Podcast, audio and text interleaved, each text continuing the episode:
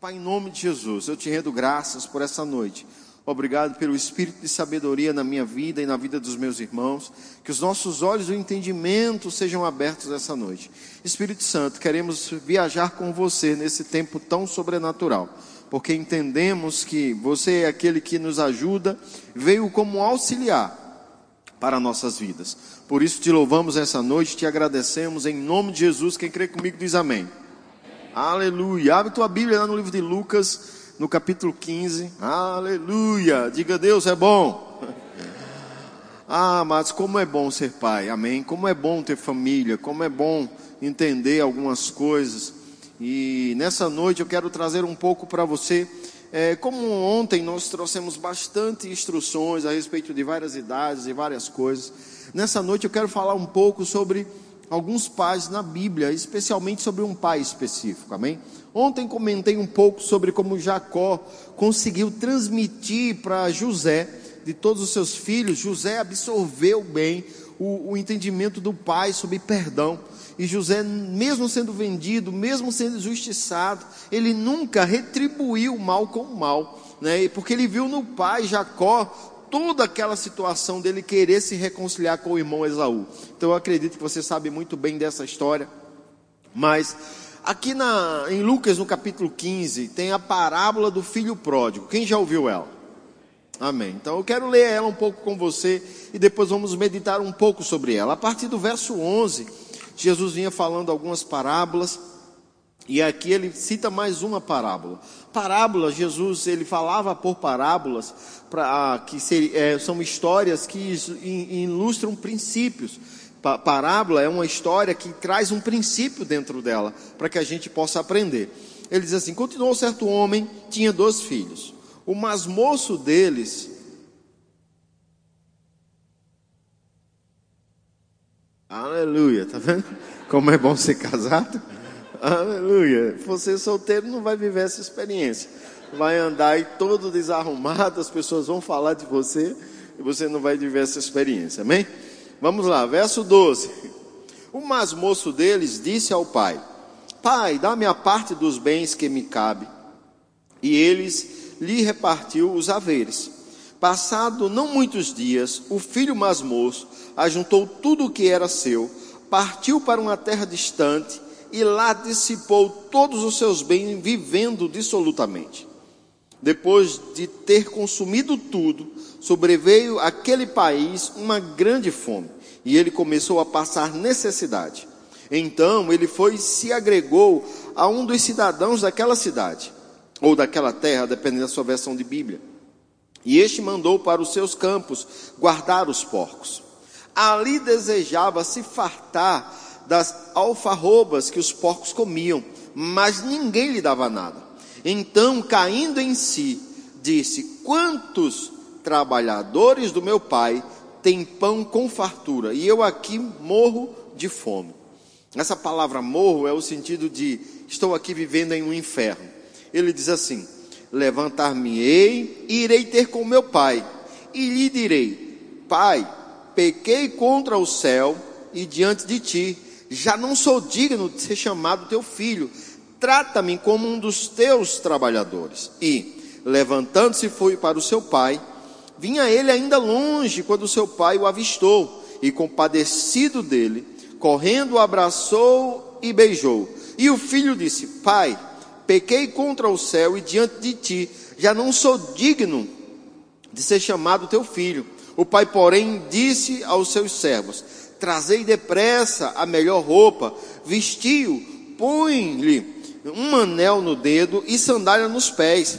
Trazei também e matai um novilho cervado. Comamos e regozijamo-nos, porque este filho estava morto e reviveu, estava perdido e foi achado. E começaram a regozijar-se. Essa história ela, ela finaliza lá no verso 32 mas aí você vai ver também a situação do irmão que chega e vê tudo aquilo ali e fica chateado. Mas o foco aqui não é no irmão. Essa noite, como o evento é edificando pais e filhos, eu quero trazer uma mensagem para nós que temos filhos, temos um pouco né, de, de reflexão. Ela ilustra inúmeras coisas. Primeira dela, o quanto aquele pai criou os filhos de uma forma saudável. Aquele pai, é, é, você vê, consegue perceber pela história e pelo próprio comportamento dele, quando o filho retorna, que ele não era um pai malvado, que ele não era um pai perverso. Né? E o, os filhos em casa, o mais velho, você vê que depois o mais velho se chateia e o pai vai lá atrás dele. Nós não lemos isso, mas na continuação aí da leitura você vai perceber que o filho mais velho, quando chega, que vê a festa, fica indignado com aquela situação de o pai tá fazendo uma festa para alguém que pegou a parte da herança, foi viver no mundo só na cachorrada, desculpe eu usar essa expressão, mas é, o filho mais velho diz assim: esse aí gastou todo o dinheiro com prostitutas e você agora está fazendo uma festa para ele. E ele diz: Filho, se alegre, porque o seu irmão estava morto e agora vive, foi perdido e agora está, é, foi achado. E mostra uma compaixão muito grande. E nessa noite, irmãos, eu digo isso por ter filhos. Nós temos um grande esforço e criamos os nossos filhos da melhor forma possível. Nós colocamos as melhores escolas, nós ensinamos a palavra de Deus, mostramos tantas coisas para ele, disciplinamos quando se faz necessário. Nós ontem falamos bastante sobre a questão da disciplina, o quão é importante você criar o seu filho dentro de princípios é, é, é, que, que, que regem dentro da palavra de Deus. E aí você começa a observar que aquele pai, ele fez tudo isso, mas mesmo assim chegou um momento na vida do filho que ele fez uma besteira. Ele cometeu algo errado. Ele pisou na bola. Eu imagino, e você não consegue imaginar isso, mas pela própria palavra do filho, você consegue perceber, você consegue perceber, pela própria palavra do filho, que os padrões do pai eram bastante altos. Porque ele diz assim: Eu pequei, eu não sou digno nem de ser filho mais do meu pai, mas eu quero ser um trabalhador dele. Eu pequei contra o céu, traduzindo, as leis morais do meu pai, eu infringi todas elas. E pequei contra ele também. Como pai, eu me deserdei praticamente. Porque, se você não sabe, legalmente, quando você é, faz a independência de um filho, ele agora está por conta. E aquele filho entendia tudo isso. Mas ele tinha sido criado debaixo desses princípios. E muitos de nós criamos os nossos filhos dentro de grandes princípios trazendo o máximo de moralidade e de princípios morais que a gente tentou ou conseguiu transmitir para eles. Eu acredito que muitos de nós aqui, quando éramos pequenos, fomos repreendidos por, por mentir. Quem aqui, quando mentiu para seu pai e para sua mãe, ganhou um presente? Uma bicicleta, um Atari. Você lembra do Atari? Quem é do tempo de Atari aqui? Meu Deus, só eu sou do tempo de Atari. Tá bom, você é da geração PlayStation, né? Hum, tá. Tô vendo um cabavé aqui. Quem aqui, quando mentiu para seus pais, ele disse assim: parabéns, agora sim você é um homem? Ninguém? Porque nossos pais não fazem isso. Por mais que muitas vezes, muitas vezes, os pais mentem na frente dos filhos, mas repreende os filhos quando eles mentem. Pastor, não minto na frente do meu filho, não. Tá, vamos, vamos dar alguns exemplos para que você entenda aí o que, isso, o que eu quero dizer. Você diz assim: vamos para a igreja, filho. A igreja é o melhor lugar do mundo. Aí quando você vem para a igreja com a sua esposa, você diz, irmã, e o, e o irmão é, Gerald? Lembra do irmão Gerald? Que é um safado, rapaz. Caba safado. Pegou dinheiro comigo e não pagou e o menino lá atrás ouvindo no carro, você diz que a igreja é o melhor lugar do mundo. E você está agora xingando o irmão da igreja. Você fala mal dos irmãos dentro da igreja na frente dos seus filhos. E aí diz que a igreja é uma benção. Quando você faz isso, o que, é que você está fazendo? Você está mentindo, ensinando ele a mentir. Sem contar aquela situação que, vive, que você vive com o seu filho dentro de casa e você fala para ele: não conte nada para o seu pai, tá bom? Isso é um segredo nosso. Oh, não conta nada para sua mãe, isso é uma coisa minha e sua. Será que nós estamos ensinando nossos filhos a mentir? Ah, não, tá, então não. Vamos voltar aqui para falar. Então, irmãos, aquele homem, ele tinha padrões morais e nós também temos. Nós ensinamos coisas boas aos nossos filhos. Só que, em um determinado momento da vida daquele, daquele jovem, ele, de alguma forma, se sentiu atraído pelas coisas do mundo. Ele se sentiu atraído por viver uma vida sem regras, uma vida onde ele pode acordar a hora que ele quiser, onde ele pode fazer o que ele quiser, ele pode ir para onde ele quiser, porque você um dia foi adolescente e você teve esse desejo dentro de você. Você e eu tivemos o desejo de dizer assim: um dia eu vou morar sozinho, eu vou assistir televisão até a hora que eu quiser. Mas sabe por que as crianças hoje não pensam mais isso? Porque elas já assistem televisão até a hora que elas querem. Sabe por que as crianças não pensam mais isso? Porque elas não lavam mais banheiro, elas não lavam mais prato, elas não varrem mais casa, elas não cuidam mais dos cachorros. Hoje elas vivem o dia todo no celular. E você lá se matando, lavando prato, lavando louça, lavando tudo e preparando comida. E ele, eu não quero isso. Aí você, o que, é que você quer, João Vitor? Desculpa, João Vitor não. Gerald, o que é que você quer, Gerald? Eu prometi que eu não ia mais abusar o João Vitor. Me perdoe, João Vitor. E aí você fica lá se matando enquanto ele acorda 10 horas da manhã, com a boca podre, que nem escovou os dentes ainda.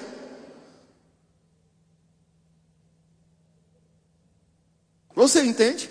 Mas no meu tempo e no seu tempo, se você passou, já tem mais de 40, no nosso tempo havia hora para acordar. Bora, bora, levanta. Não é hora de homem estar tá na cama, não. Bora, bora, bora.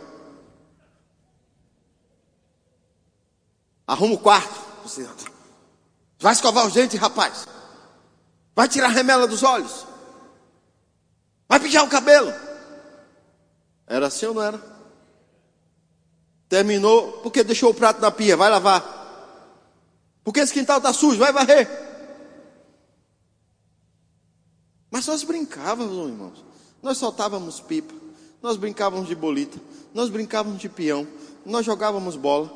Esquecíamos a Havaiana nova no, no, quando a gente ia brincar de bola e voltava, esquecia a Havaiana nova, tomava uma surra. Sonhávamos com a BMX e com um quichute. Você entende? Eram esses os nossos sonhos de consumo. A gente achava que calçar um quichute tornava a gente um superman. A gente dava carreira, pulava de muro, subia em árvore. Só porque estava calçado com quichute. As crianças de hoje não entendem isso. Mas não tem problema. Mas tentamos passar o máximo de moralidade que conseguimos para eles. Mas aí esse jovem aqui dessa história, ele estava totalmente criado dentro de uma vida de moralidade. O pai dele era um homem sério. O pai dele era um homem bom, um homem justo. E ele viu isso no pai. Mas mesmo assim, ele desejou as coisas do mundo. Ele desejou sair viver uma vida diferente. É como se nós criássemos nossos filhos hoje e eles dissessem assim: Ah, não quero ir mais para a igreja, não. Ah, não quero mais essa coisa de igreja não. E aí, como você vai fazer? Dependendo da idade dele, claro que você vai trazer ele. Claro que você vai trazer ele. Mas se ele tiver uma idade adulta, que não tem mais como você trazer, você não vai poder fazer nada. Você não tem mais o que fazer. Você vai ter que respeitar as decisões dele.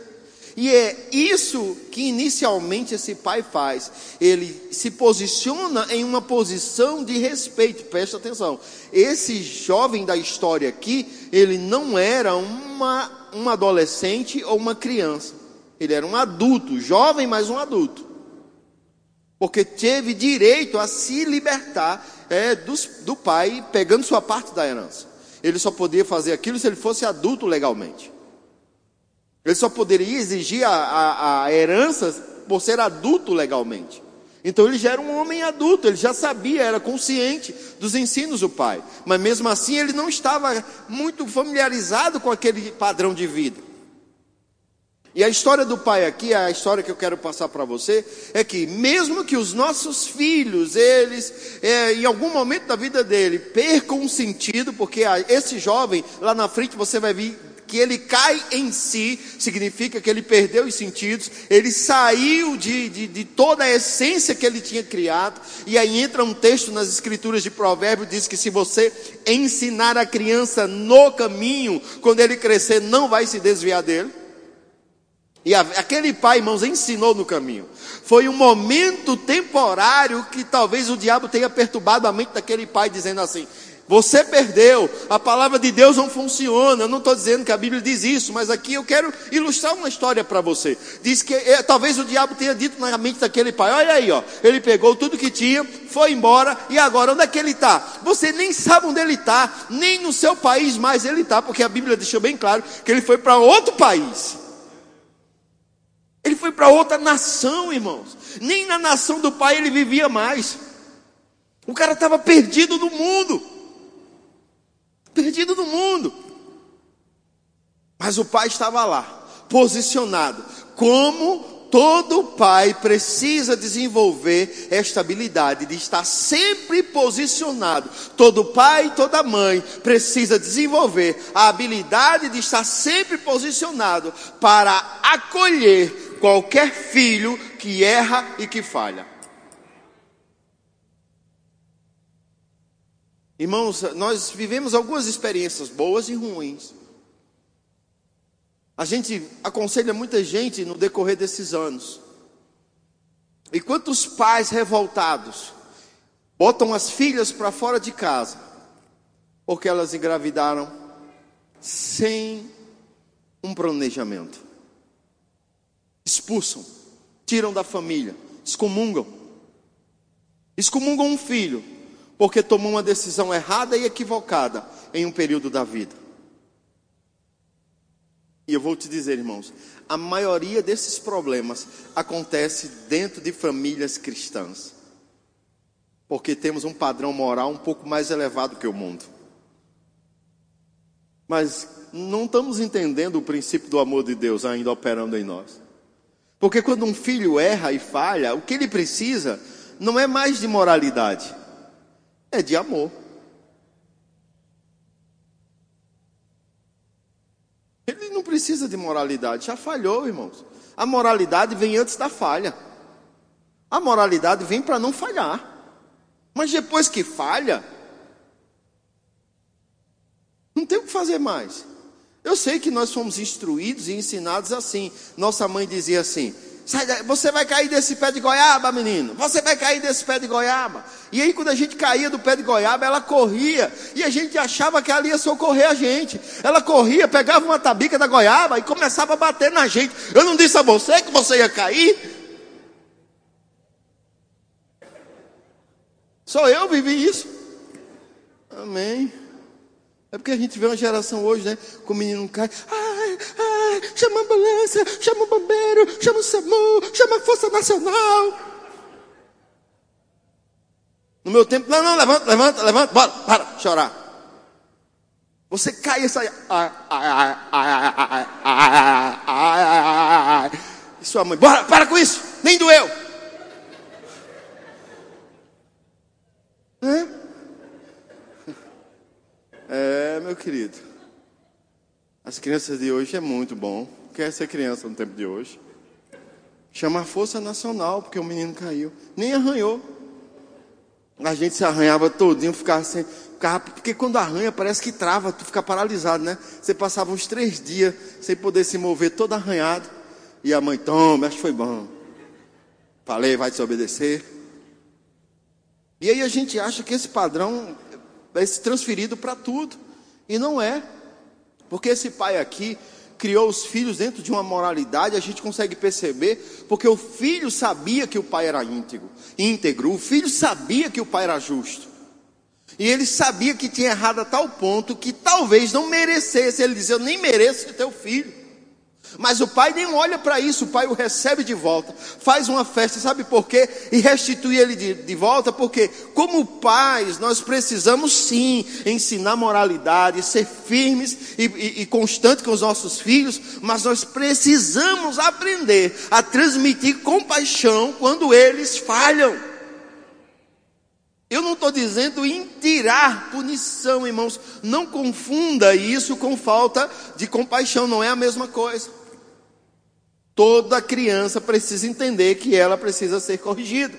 Mas aqui estamos falando de um filho adulto, que não precisa mais de uma lição de moral, precisa que a gente simplesmente olhe para ele, o ame e diga: Eu sou seu pai, você é meu filho, independente do que você decida, eu vou ser sempre seu pai, vou sempre amar você. E esse pai demonstra isso dentro desse princípio.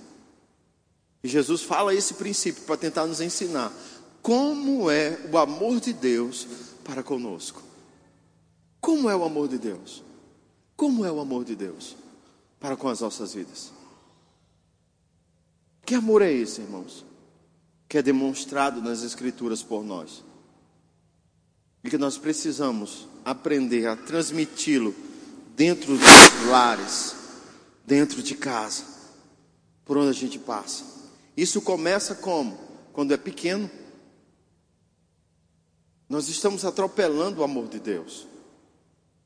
Porque quando ele é pequeno demais, nós não disciplinamos, porque alegamos que amamos tanto que não disciplinamos. Mas a Bíblia diz que aquele que ama seu filho a seu tempo, o disciplina. Que tempo? O tempo que ele precisar. O tempo que aquela criança precisar de disciplina, você, como pai, por amá-la, vai discipliná-la. Hoje você vê o líder de jovens, né, fortão, mas houve um tempo, irmão, que era só chassi de grilo. Acho que eu vou trocar de microfone aqui. Tá, tá, a pilha deve estar acabando. Mas você entende? Mesmo assim, era só o couro e o osso, e eu sabia que eu tinha que escolher o lugar para bater. E tinha que fazer. Não porque eu era violento, como fui acusado muitas vezes por pessoas da nossa família. Da, da, da minha família, não. Da família da minha esposa.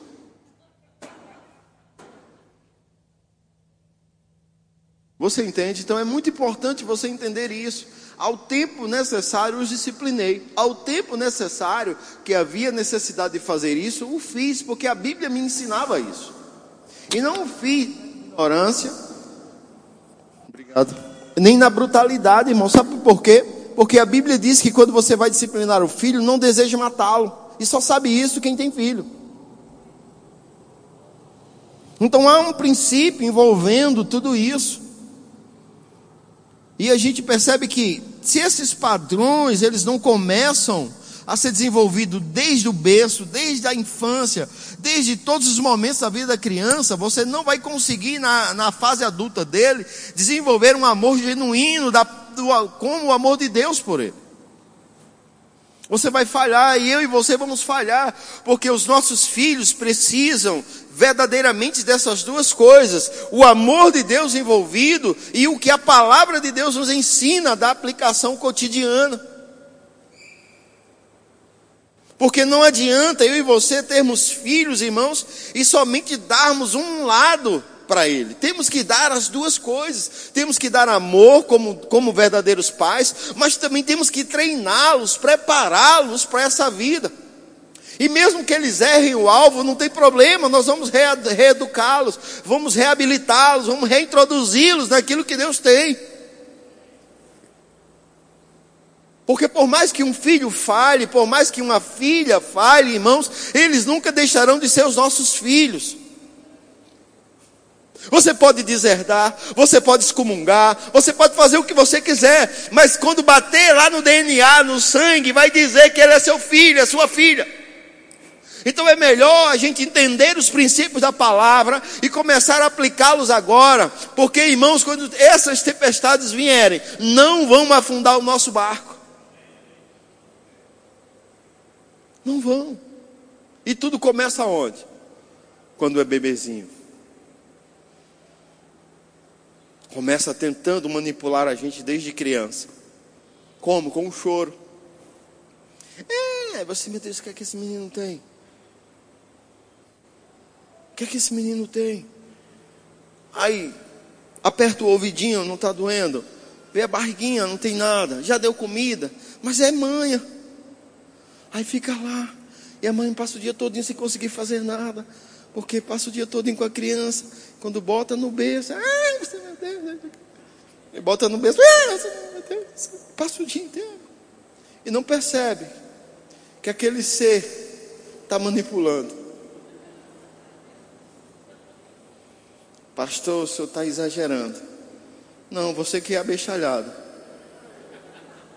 Que não consegue perceber isso. Desculpa falar, não estou. Não, não. Você entende?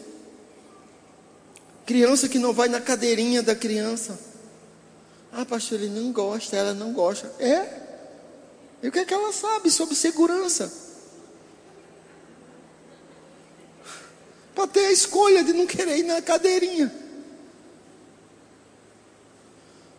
Ah, pastor, é. Ela, ela, tem, ela veste a própria roupa que ela quer. É? E o que é que ela sabe sobre moda?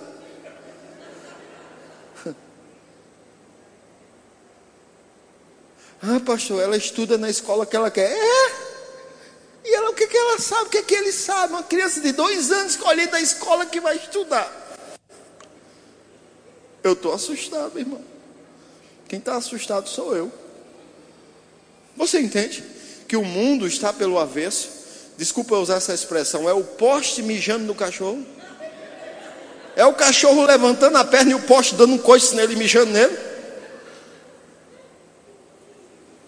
Mas ou a gente traz tudo para o princípio da palavra, ou a gente vai ver de fato o poste mijando no cachorro. Porque não pode, sem condição.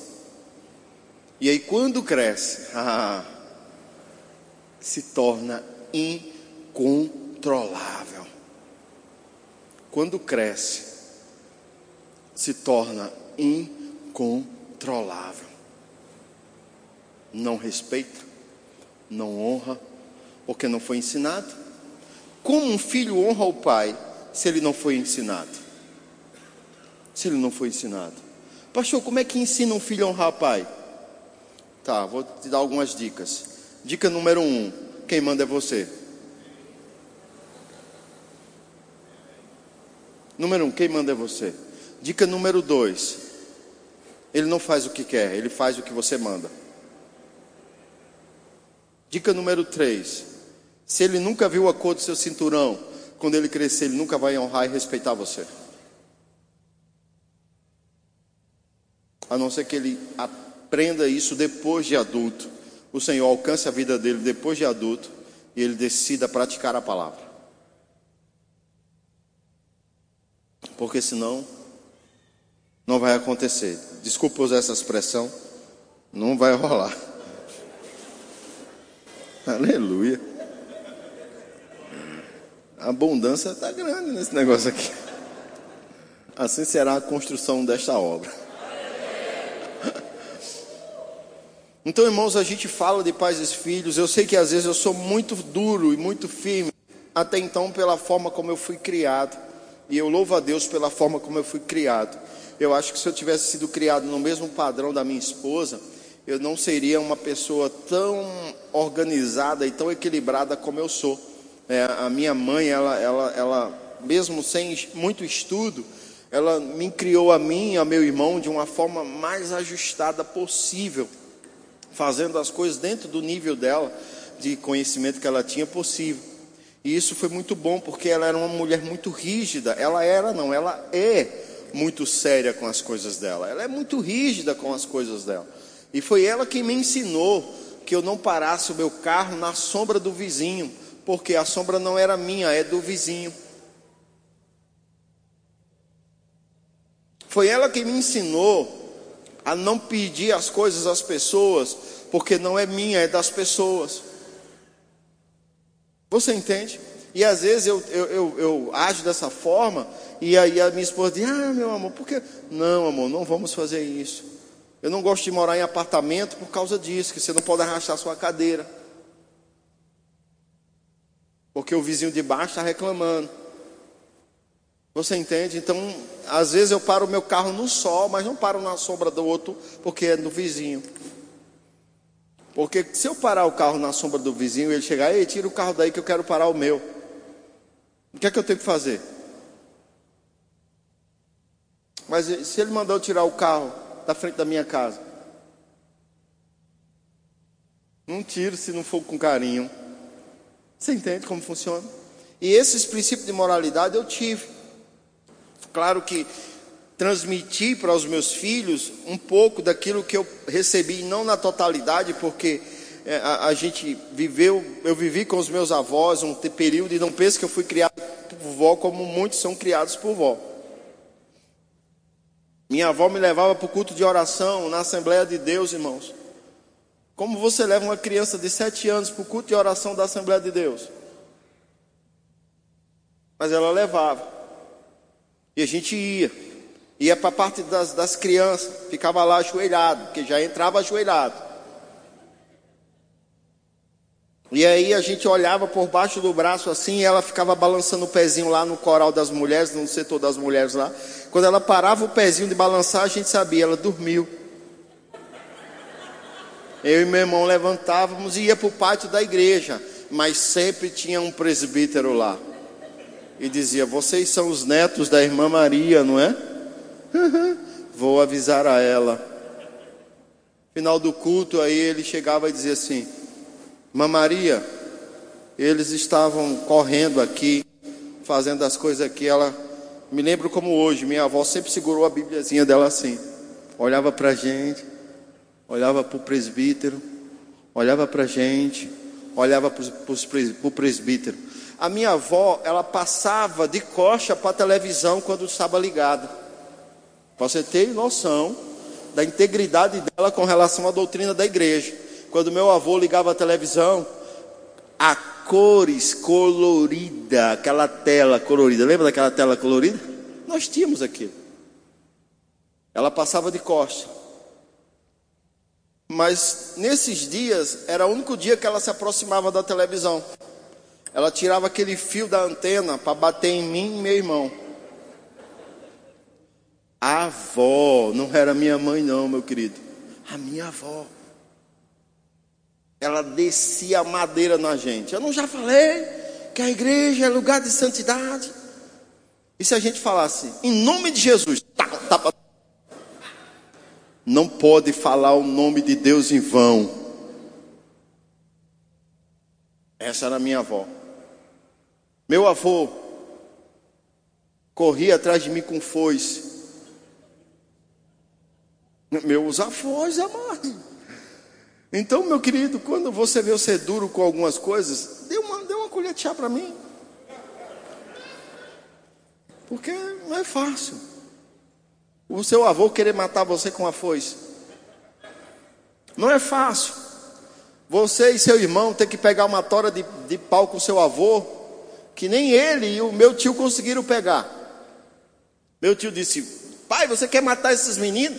Só come e dorme, tem que fazer alguma coisa. Bora, pega essa tora aí comigo. Meu, nem, nem movia. Aí meu tio foi pegar com ele e disse: Não, pai, aqui ninguém consegue levantar, não.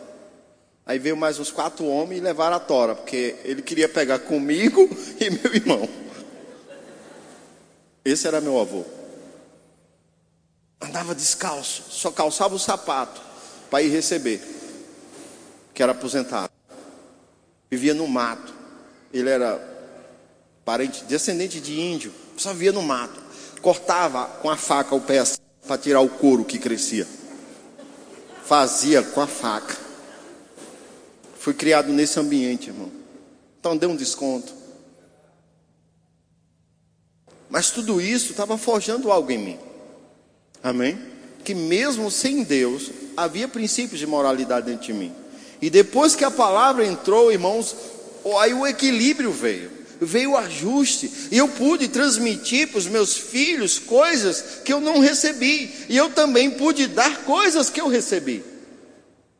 Então, como pai, eu vou falar para você, irmãos, vale a pena vocês se espelhar e querer viver de acordo com a palavra. Quantas vezes, irmãos, tem que agir em linha com a palavra, mesmo a, a, a, alma batendo duro, mesmo o sentimento querendo fazer diferente, mas você olha para a palavra e ela manda fazer, então você faz, porque a palavra está pedindo. E se você quer ter filhos abençoados, irmãos, tem que andar na palavra Tem que prepará-los na palavra. Tem que amá-los e honrá-los e fazer tudo que possível para que eles vivam uma vida abençoada, mas precisa treiná-los. Eles precisam ter em mim, você, uma confiança que eles podem contar o que quiser, mas que também vão ser ajudados quando eles entrarem em apuros. Eles precisam olhar para mim, para você e saber que podem contar conosco. Porque aquele filho, ele lembrou que podia contar com o pai dele, mesmo sem achar que merecia, porque ele viu no pai um exemplo de caráter e de integridade. E quando ele chegou em casa, não foi decepcionado. E aquele pai ajudou o filho. E ajudou o filho que estava dentro de casa. Que estava indignado. Eu estou aqui servindo a você. Esse caba safado aí. E o pai disse: Meu filho, tudo que é meu é seu. Você pode usufruir a hora que você quiser. Então nós temos um caminho, irmãos. E esse caminho é preparar os nossos filhos para o Senhor. A igreja tem uma responsabilidade, mas a responsabilidade da igreja não é educar teus filhos. Nós temos uma responsabilidade, ensinar um pouco da palavra de Deus a eles, mas não somos nós que fazemos ele andar no caminho, é você. Então, como pai, quando eu entendi isso, a primeira coisa que eu fiz, eu disse: eu vou estudar a palavra de Deus porque eu preciso ensinar para os meus filhos a palavra de Deus. E aí muitas vezes eu não li a Bíblia porque o pastor mandava. Eu li a Bíblia porque eu queria adquirir conhecimento para ajudar os meus filhos. Muitas coisas que eu não pratiquei não foi simplesmente porque eu amava Deus. Foi porque eu entendia que eu não podia fazer aquilo, porque eu estava sendo um reflexo dentro de casa para os meus filhos. então tratar a mãe dele da melhor forma possível, é porque eu estava querendo ser um exemplo para eles. Trabalhar, fazer as coisas certas, não é porque eu sou bonzinho, é porque eu queria ensinar algo para eles. Então nós temos grandes responsabilidades como pais. Temos que saber interpretar as escrituras para os nossos filhos. Saber lidar com todas as adversidades, os desafios que eles vão ter neste novo mundo que está diante de nós. Um mundo que eu e você não conhecemos, mas eles conhecem. De tecnologia e de coisas. Meu Deus. Mas e aí? A palavra de Deus ainda é a referência para o pai que vai começar, para o pai que já está e para o pai que já acha que concluiu a tarefa. Por que não concluiu? Ok, você que acha que concluiu, um dia você vai ser avô. E como avô, você não vai poder alterar o chip do teu neto. Poucos amém. Significa que tem poucos, poucos filhos aqui que sofrem com os avós. O que é alterar o chip do neto? É o pai dizer: olha, ele não pode fazer isso e fazer isso. Ele está na minha casa, que ele pode tudo. É errado. É errado. Vou é para mimar. Não, irmão, vou é para ser avô.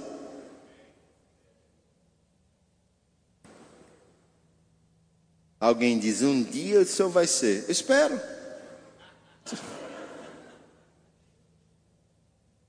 Mas eu não acredito que eu vou mudar por causa disso. Já, já tanta gente, irmãos, nesses anos já me amaldiçoaram. Quando eu falo desse assunto, sempre tem alguém que quer me amaldiçoar. Um dia você vai ser avô. E aí eu quero ver. Ver o que, irmão?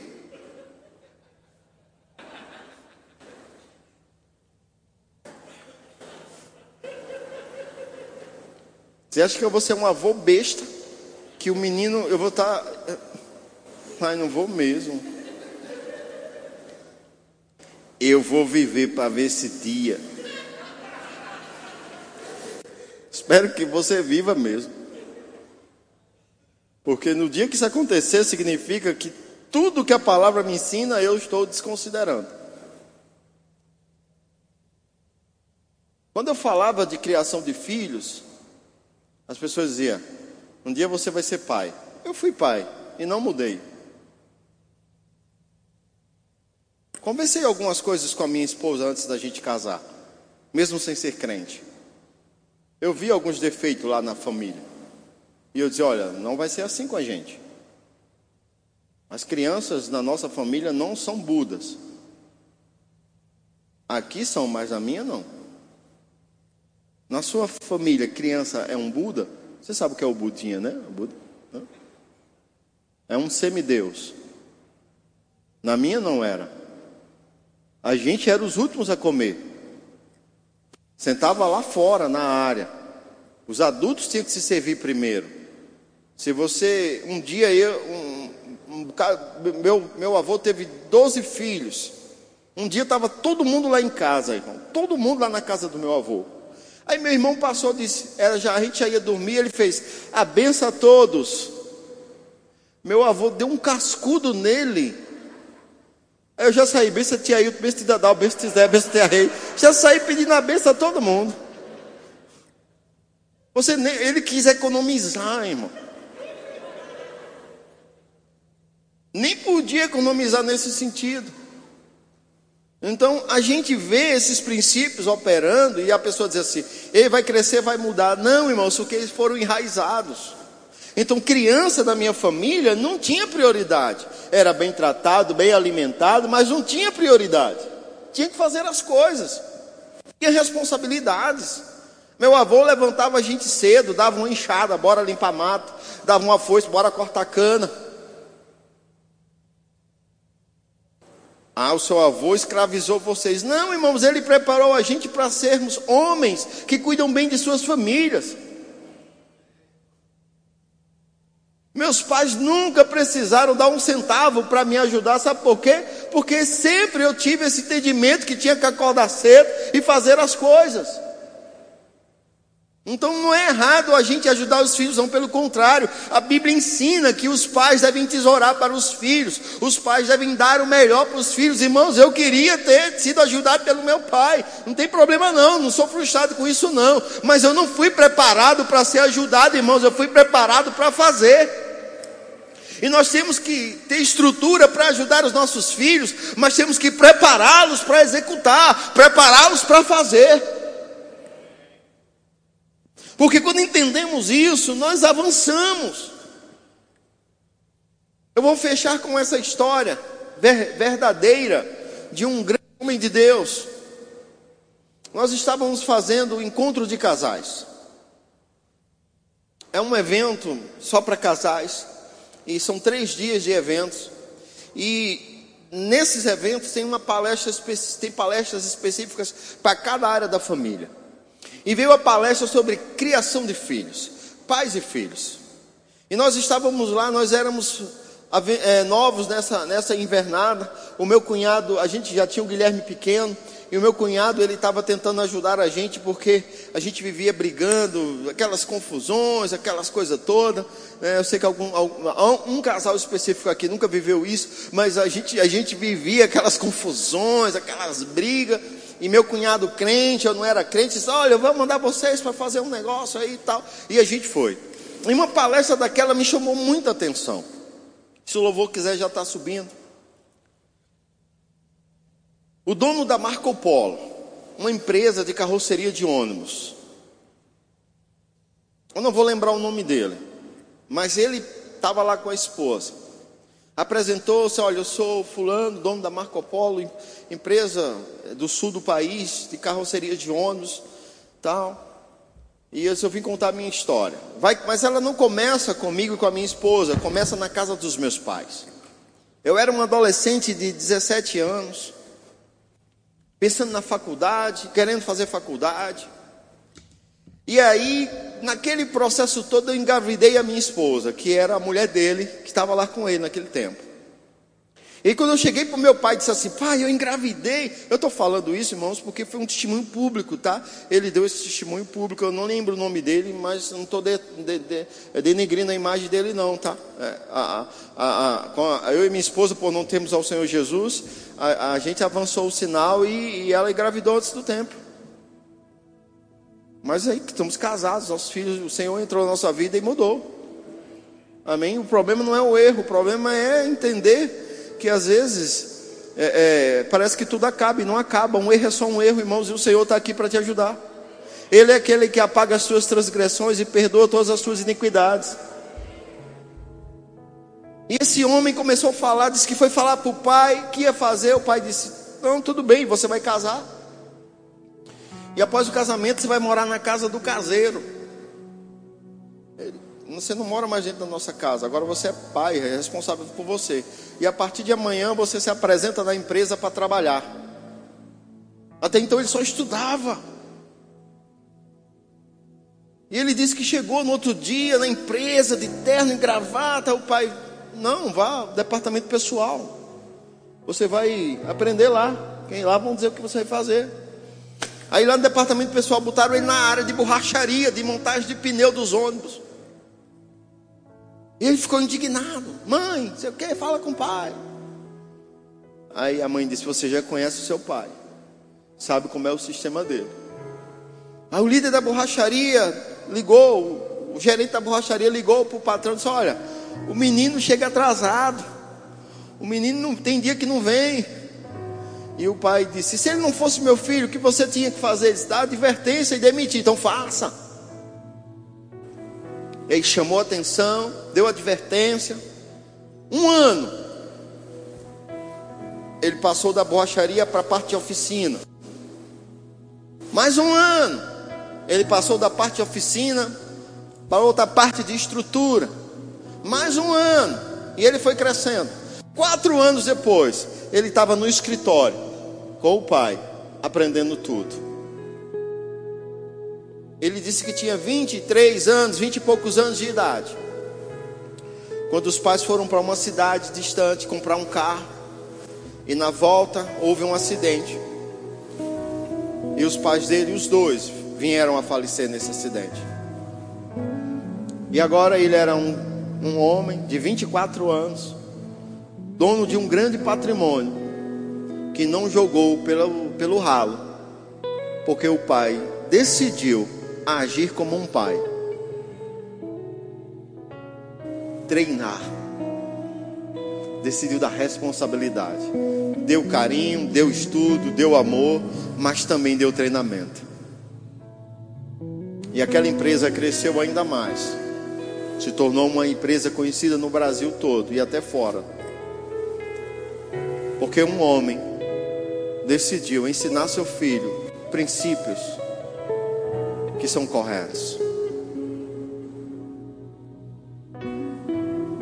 E eu fico olhando, irmãos, e ele estava lá testemunhando, vinte e tantos anos de casado, tinha filhos, e ele estava agradecendo ao pai, por o pai não ter passado a mão na cabeça dele, naquela situação, mas tem ensinado a ele princípios. Eu lembro que quando eu namorava com Célia, tinha acabado o segundo grau. Disse, amor, eu vou morar na capital, eu vou morar em Recife. Eu vou fazer direito, vou estudar, vou fazer direito, porque eu quero ser delegado.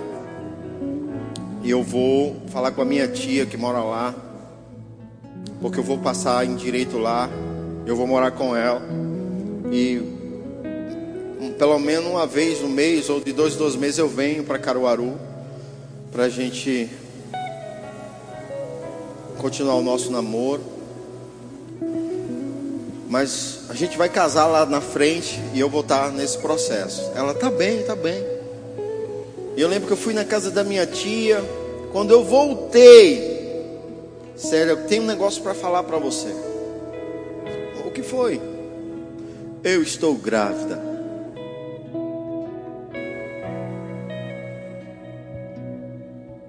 E foi os ensinos da minha mãe de ser homem, de moralidade, fizeram com que eu parasse aquele sonho, interrompesse aquilo tudo. Fosse trabalhar de zelador numa empresa para sustentar agora a minha esposa com o futuro filho que estava para chegar.